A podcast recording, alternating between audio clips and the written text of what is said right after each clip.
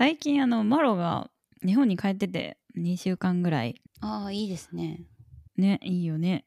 そうそれでまあちょっと用事があって帰ってたんだけど私は一人で夜時間があったので普段全然見ないんだけど韓国ドラマをい、なんか2つぐらい一気見して。おおなんかさその1話1話が長いじゃん。長いしさシーズンも長いからさ結構気合がいるというか よし見るぞってするかなんか途中まで見ちゃって気になって見続けるかみたいなあーわかる。中毒的に見てしまうのでだいたうん。い23日で見ちゃうんですよね。平日でも。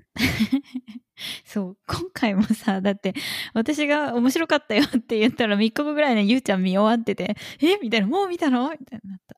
そう大体の人を紹介してくれた人を追い抜いてしまうっていうスピード感で見ちゃうんですよね。そう今回そのおすすめしてもらったウ・ヨンウ弁護士は天才派だっていう韓国ドラマも、でもこれも1話大体1時間ぐらいあるのかな。1時間ちょっとぐらいあって16話あるんですけどまあ2日とちょっとぐらいで見ちゃって。仕事してるって感じですけどね平日なんで。連休だったかなと思ったわ。いや働いてました。そういや面白かった。面白かったしそのちょうど今日このわあの1話でやめとこうかなって思ったらなんかたまにしかない2話連続の あの回とかにぶち当たって、うんうん。もう1話見ちゃおうかなとか思って最終的にねあの高スピード叩き出したっていう感じ。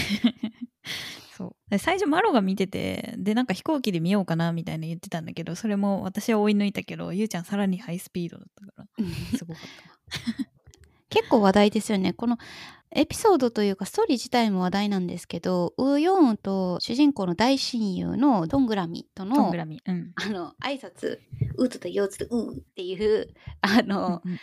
挨拶のところの動画だけが流れてきたりして。へえ。そう友達に今度これやってって言って会う時までに予習させられた。まだみお互いにドラマを見てなかったのに というわけで今日はネットフリックスのドラマ「ウー・ヨンウ弁護士は天才派だ」の話をしたいと思います。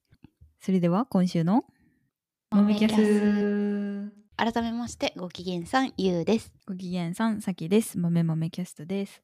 ウヨン弁護士のまあ主なストーリーというかそもそもウヨウヨン弁護士はその韓国の大きい弁護士事務所ハンパダっていう弁護士事務所の、まあ、新人弁護士として働き出すっていうところから物語がスタートするんですけど、うんの主人公のウヨンはあの自閉スペクトラム症でかつ、まあ、天才的な記憶力を持っているっていう設定の、まあ、女性なんですよね。その主人公もすごく魅力的なキャラクターなんですけど結構こう一緒に働いてる法務法人ハンパダっていう弁護士事務所のメンバーもそれぞれねすごいいい人が多いんですよね。いやーいい人だったよねなんかみんな。あでも嫌なやつもいたけどもちろん。嫌なやつも結局あんまり嫌なやつに振り切ってないというか、そうだね。うん、あとなんか1話大体1個の事件事件というか裁判をうん。やってるから、割と1話ずつで見やすい感じではあった。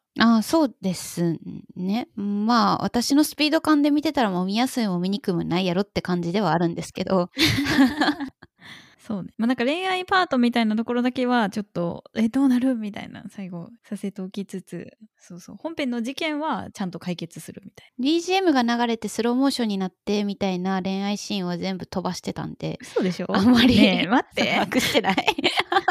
本当にさ何を見たの？多分別のドラマ見てるよそれ あーわかんくるくるくるくるドア通過ね。はいはいって思ってたし。くるくるとはい。あーこれあ今回はチューするしないかなとかそんな感じで。結構がっつり中のシーンは撮ってたもんね。そうな長ーと思ってもうするんやろって思った時もあるしあーもう今回はしないのねって思った時もあった。あれはあれでキスシーンがいいのに。なんてこった。なんてこっただよもうちょっと回転ドアのシーンはね若干、はい、上調味がありましたけど。うんちゃっちゃチャッチャはい。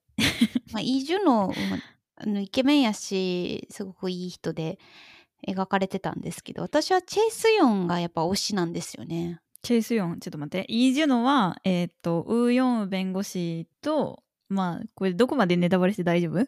もう全部ウ OK ヨンです。弁護士とけ最終的にまあくっつくえーっと同じハンバダの事務所の弁護士じゃないんだよね。なんか、うん。そうそう総務チーム訴訟チームの、まあパラリーガルみたいな立ち位置なんですかうんね。多分そうだよね。パラリーガルっぽい感じだった、そう。で、えーもう一回言って。チェイスヨン。チチェイスヨンはうん。えー、と同じ事務所でしかも大学のロースクールの同級生か。そうそう、そうです、そうです。ウーヨンウのロースクールの同級生。そ美人という設定の女の人。う。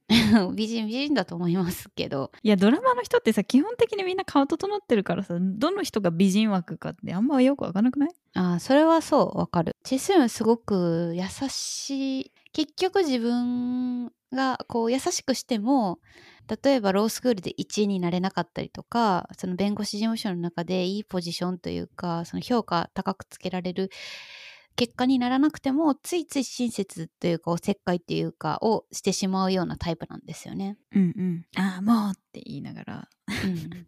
ペットボトル開けてくれたりする。そうそうとか。ロースクール時代はその休校情報とかそのテスト範囲とかをこの主人公のウン・ヨンウに共有してあげたりして、こうあんまりからかわれないようにというかまあ浮かないようにみたいなことだと思うんですけど気を使ってあげてた、まあ、結局それでうんうん。もウン・ヨンウが1位を取ってしまうっていうちょっと 当時は多分モヤモヤしてたんだろうなみたいなことも書いてあの出てきてましたけどね。うん。まあ正義感が強くていいいいやつって感じだったね。うん、いいやつでしたね。このドラマの中のシーンでそのあだ名をつける ロースクールの同期というかまあ新人弁護士同士であだ名をつけ合うみたいなシーンがあってうんうん。でそのウーヨンはそのなんてあだ名つけられてたんでしたっけ？なんかどんくさドタバタ？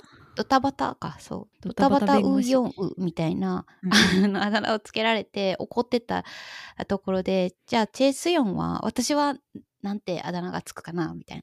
童顔童顔が褒め言葉っていうのちょっと意外やったんですけど童顔童顔チェイスヨンそれとも美人チェイスヨンみたいな感じであ うんうん。こう聞いててでそれに対してウーヨンが「春の日差し」って答えるんですよね。かっこいいよねその例えもさ。例えがいいですよね。春の日差し？明るくて温かくて優しいあの気遣いができる人なの？みたいなことをウヒョンが言ってあそんな風に思ってたんやって思ってすごい心が温まるシーンなの、いい話。うん、あそこが一番好き。はい。恋愛シーンより女の友情シーンが好きっていう話でした。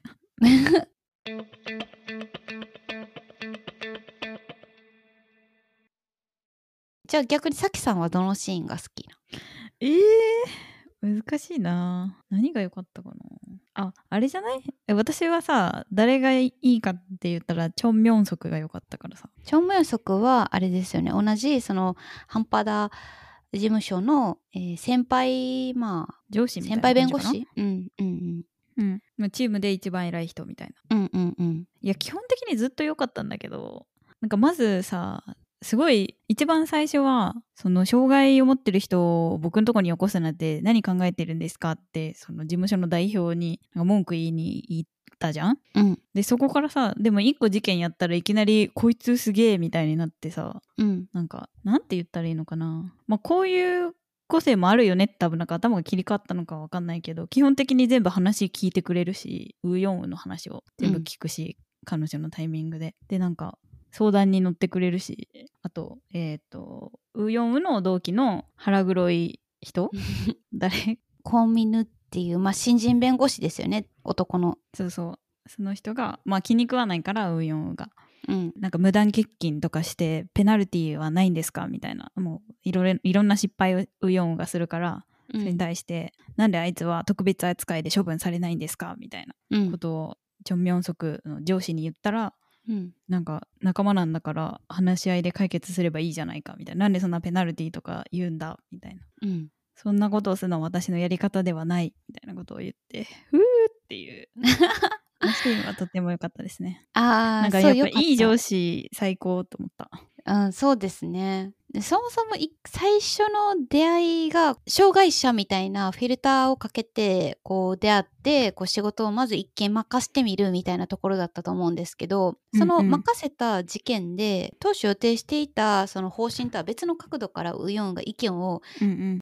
上げてきた時にそれをちゃんと取り合ってあげるっていう姿勢がまずすごくいいなと思いました。そうだね。なんかまあ素質があったのかもしんないけど、うん。そういう、まあ、少なくとも最初の感じではそういう受け入れ方ではなかったけど途中で変わったもんね。うん、その信頼関係できてからこうオープンマインドになるっていうのは、まあ、結構簡単というかできると思うんですけど、最初こう閉じてる段階でのその意見を受け入れる度量があるっていうのがすごく良かった。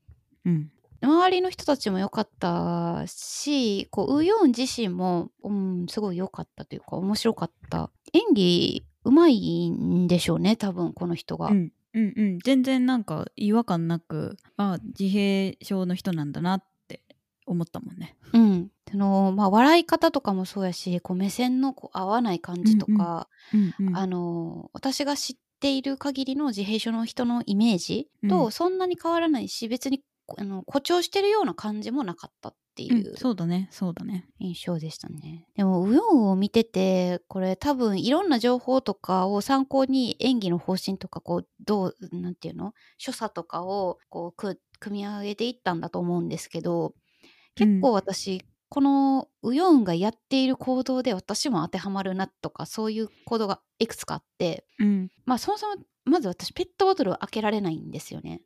うん。えどうしてんの？普段。家でペットボトルを開けるってシーンがほとんどないので浄水器とか使ってて。うんうん。家ではそんなに困ってなくて会社では会社の席にこの握力が弱い人用にペットボトルを開けるなんていうのかな。缶切りみみたいなやつあそうそうそう缶切りみたいな道具があってそれを机に置いててそれで開けてるんですけどうん。それはそもそもその前の部署にいた時に毎日毎日あの開けろって私があの 会社の周りの人に言うから自分で開けられるようにって当時の課長が買って与えてくれた。優しい る 自分で買ったわけではないのね。そう。私は別にそんなに正直困ってるっていうつもりはなくて周りの 人に開けてもらえばいいと思ってたからもう一緒にペアで仕事してた人とかはもう黙って渡したら黙って開けるみたいな感じで優しいね。もうそういう開けられない人という認識で周りがいてくれたんですけど、そのまあグッズというか をくれた課長の下に行った時はなんかこの人は困るんじゃない？あのこれがあったら解決するんじゃないかって多分思ったんでしょうね。持ってきてくれてこれはいって言われて。彼は春の日差しなのかもしれない。う んそうだよ。ゆうちゃんの周りにもいたわ。そう。豆。豆。豆。豆。豆の豆キャストうんなんかその障害のお話でちょっと思ったのはなんかもちろんさこうこういうあ普通にいるんだみたいなことを思うのもそうなんだけどなんか途中のストーリーでさ、もっと重度のえっと自閉スペクトラム症の人あペンハの事件がそうそうペンハの事件が出てきたじゃん。であの時のなんか両親が言ってた話はすごいなんか全然自分は当事者じゃないけど分かるなって思って、うん。で何を言ってたかっていうと同じ障害を持っている弁護士の人がいるっていうのはなんかすごい良かったけどなんかその人を見ていると、まあ、ウーヨンみたいにちゃんとロースクール首席で卒業して弁護士になって働いているみたいな人もいる一方で、自分の息子同じ障害を持ってるはずの自分の息子はまともに意思疎通ができない状態。うんうん。でまあ多分年もそんなに変わらないみたいな感じでもうなんかそうそうやって活躍してる運用を見てるのがなんか辛いというかうんうん。みたいな発言をその人たちがしていてまあそれはとてもその立場だったら自分は必ずそうなるだろうなって思ったんだよね。だからなんか、だからそういう意味でなんて言うんだろうな。あ障自閉スペクトラム症の人ってこんなみんなギフティッドですごい能力があってっていう描写だけじゃなくてそそうじゃないなんてもっと幅があるいろんな人がいるんだよっていうのを描いてるのもすごいいいなと思った。うん、そうですね私もそのウヨンウがこうちょっと変だなと思われるようななんか動作とかそれ指パサパサとか、まあ、ペットボトル開けられないとかまあ細かいこといくつかあるんですけどいくつか当てはまるけど別にギフテッドというか記憶力が目覚ましいわけでもなければ だからそういう人の方が本当はその症状を抱えていてもっと社会的な困難にぶち当たってる気もするんですよね。うん。そういう面もこうドラマの中でもちょっと描かれてるっていうのが、うん。ね、あの、リアリティがあるというかまあウヨンはねだいぶちょっとキャラクターチックというか、まあ、あんなバランスのいいギフテッドはいないだろうな っていうのは感じるところですが。そうね。そこはだいぶドラマだったね。うんうん。うん、あとなんかここのシーンっていうわけじゃないけど全編通してすごいなんかこうすんなり見られたなという感想を一番最初に持って。うん。でそれはなんでかなと思ってたんだけど多分なんか日本のドラマでよくある男だからとか女だからとかなんかそういう押し付けみたいなのをあんまり感じずに見られたなと思っていて。例えばなんか弁護士事務所の代表がそのライバル事務所両方とも女性だったりうんうん。ウヨンは弁護士でその彼氏は弁護士じゃなくてパラリーガルだったりうんうん。とかまあもちろん韓国がじゃあす素晴らしくジェンダー平等かっていうと全然課題はあるんだと思うんだけどその塾の送り迎えしてるのは全員お母さんだったりうん。してたし、そうそうだけどなんか日本とはやっぱり違うしそれを今の状況を多分再生産しないためにもそういう配慮がされているんだろうなという感じがあったからあなんかそういう意味で嫌な感じが全然しなかった。あなるほどねまあでもそれはうんやっぱり、まあ、配慮があるんでしょうね。うん、うんそうだと思う。あとは多分外国に売るっていうことを前提にそういうところがすごい配慮されてるのかなと思った。うん。あの他の82年生まれキム・ジヨンっていう映画とか、まあ、本はいはい。知ってます？本読んだ。ああそうこの中では結構このジェンダーというか女性が、そうね。う。うんん、与えられている長制の中でそう役割みたいなのが制限されてる。うん。結構きつく描かれてたしウヨウの中でも1話ありましたよね。どれだろう？ヨースコカワイルカのあああったあった。不当解雇の訴訟を担当さした件ですね。女性差別じゃないかみたいな。そうそうそうそういうのはやっぱり女性差別というかあの性差別今も根深いものがあるんじゃないかなって思ったエピソードでしたけどね。そうだね。うんまあでもそういうのもありつつそのやっぱりドラマとしてはよく配慮されているっていうところが読み見やすかったんですかね。うーんそうだね。多分なんかん日本で作ったらうん。なんだろうその弁護士事務所の代表とかが政府の要職に就くみたいな話のとこ時になんか、うん、女性でみたいなところをもっとなんか叩かれたりとか なんかフィーチャーされてあーまあまあまあよくもいろいろ言われたりそうそううんうん。多分するんだけどそうじゃなくてそこにいるのが当たり前みたいな感じで扱われていたのが、あなんかちょっと一歩二歩進んでるなって思った。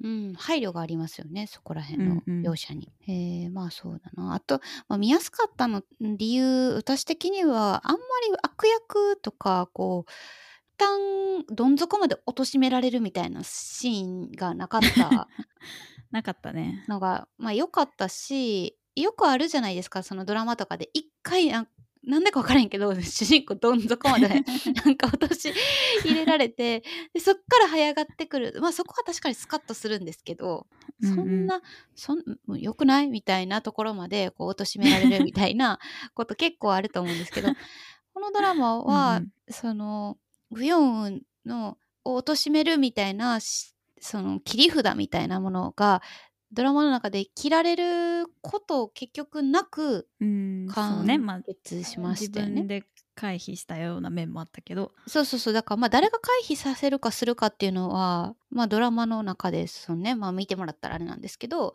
結局その、うんうん。本当に最悪の事態っていうか例えばウヨウンうんうん。がその海外に一時的に避難しなきゃいけないとかそのうん。ことが大きくなっちゃって、まあそういうことはなく終わったのでこうはまあ適度なハラハラでこうみんな温か あのハートウォーミングな感じの終わり方をできたんじゃないかなって思う。そうだね。なんか気分悪いわこの人みたいな登場人物はそこまでいなかったね。なんかいじめてくる上司とかいたけど。ああまあねまあね。でもそれで言うとそのテスミっていうまあハンパダのえっと、ライバル会社、まあ、ライバルになるその弁護士事務所の代表の女性がいるんですけど、うん、まあ、この女性があウーヨンウの、まあ、実際は実のお母さんで、えーうん、ロースクール時代に産んだことを、まあ、隠してでそのまま、うん、あの決別して以後一切会わずに育ってきてっ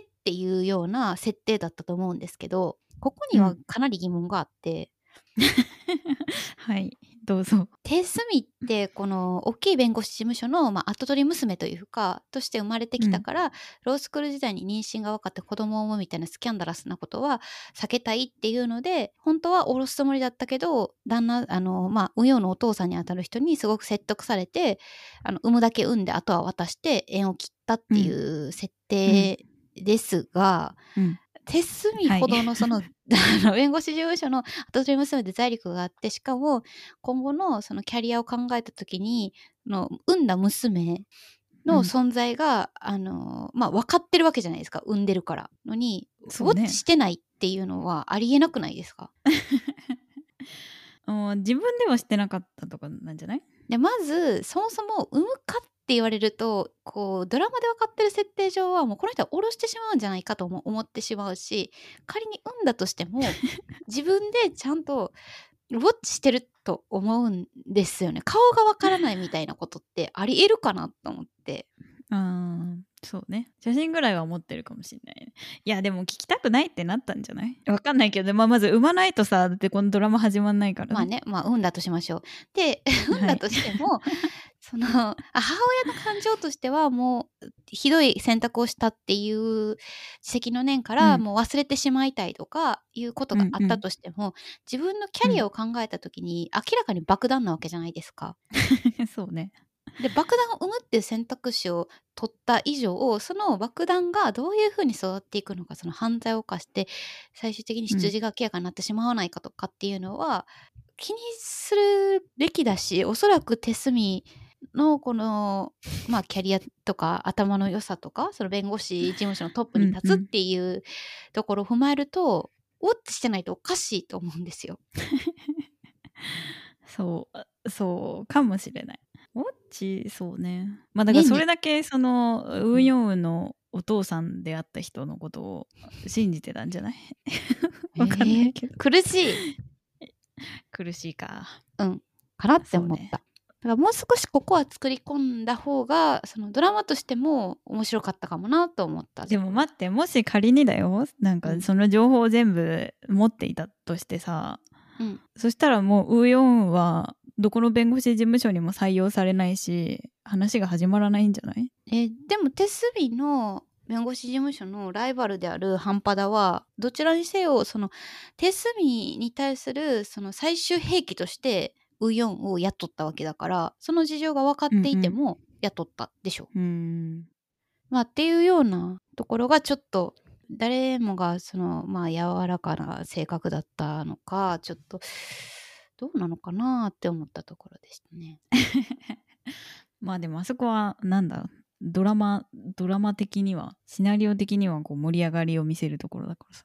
あそうですね。実の親子と分かってなくて一回対面して分からないんですか私のことみたいな。そうですね。分かんないんですよってなったところね。やっぱだから盛り上がりを作ろうとすると知らなかった設定にしておいた方がいいんじゃない？なるほどね。でもむしろ父親とかから情報規制をかけられてたと考えた方がいいのかもしれない。です手すみの。そうかもしれない。そうだから手墨の親とかは知ってたかもしてたかもね。なるほど、なるほど。それは出てきてないですからね、ドラマの中には。うん、うん。うん。はい。シーズン2がやるそうなんで。え楽しみ。イ・ジュの役の人が今兵役に行ってるんで、それ帰ってきたら撮るっていうニュースを見ました。おー、楽しみですね。宇宙でいいよ、ね。2024年楽しみに待ちたいと思います。はい。というわけで今日の豆豆キャストはこの辺で、えー、豆豆キャストでは皆さんからのお便りをお待ちしています。おすすめの韓国ドラマ私はこのキャラクターが好きでしたよ。というのを添えてぜひ、えー概要欄に貼ってあるあ Google フォームから送っていただくか Twitter で、えっと、ハッシュタグ豆キャスをつけてつぶやいていただけると嬉しいです、えー、Twitter もやっていますのでフォローもぜひお願いします。はい。ここまでのお相手はさきとゆうでした。それではごきげんさん。バイバイ